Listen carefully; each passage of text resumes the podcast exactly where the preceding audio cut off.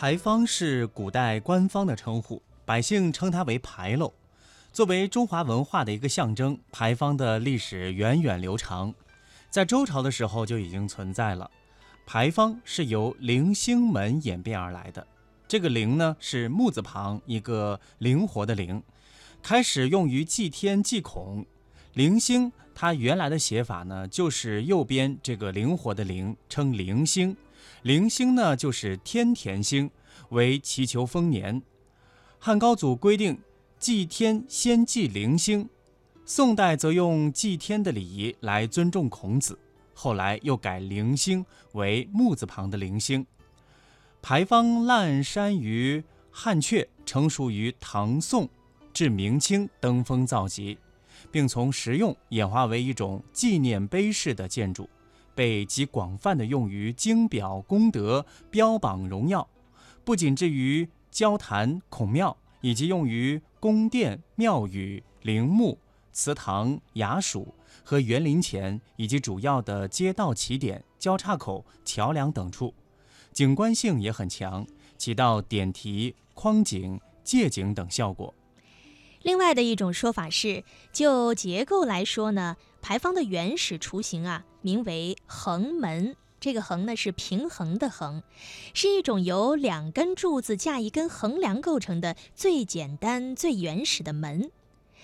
诗《尘封横门》当中这样写道：“横门之下可以栖池。”我们知道《诗经》呢编成于春秋时代，大抵是周初到春秋中叶的作品，由此可以推断，横门至池在春秋中叶的时候就已经出现了。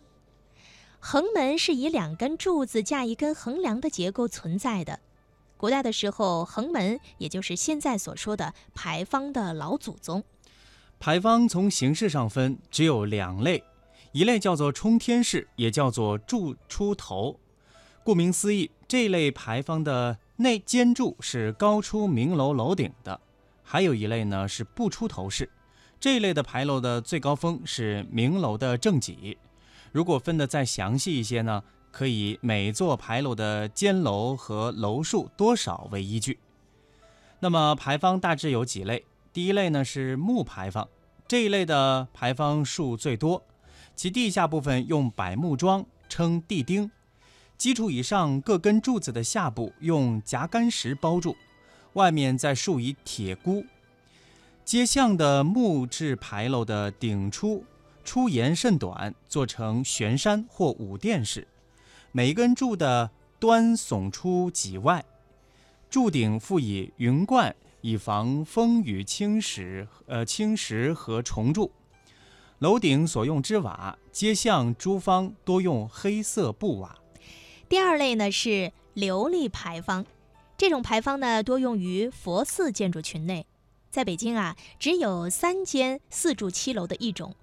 那其结构是在石的基础之上，砌筑六到八尺的砖壁，壁内安喇叭柱，壁下呢是青白石须弥座，座上雕刻着各种风格的艺术图案，壁上的柱、方、雀替、花板、龙凤板、明楼、次楼、夹楼、边楼等都和木方相似，所不同的是呢，这种方啊用黄绿琉璃砖砌筑。壁面威严壮观，还有一类就是石牌楼。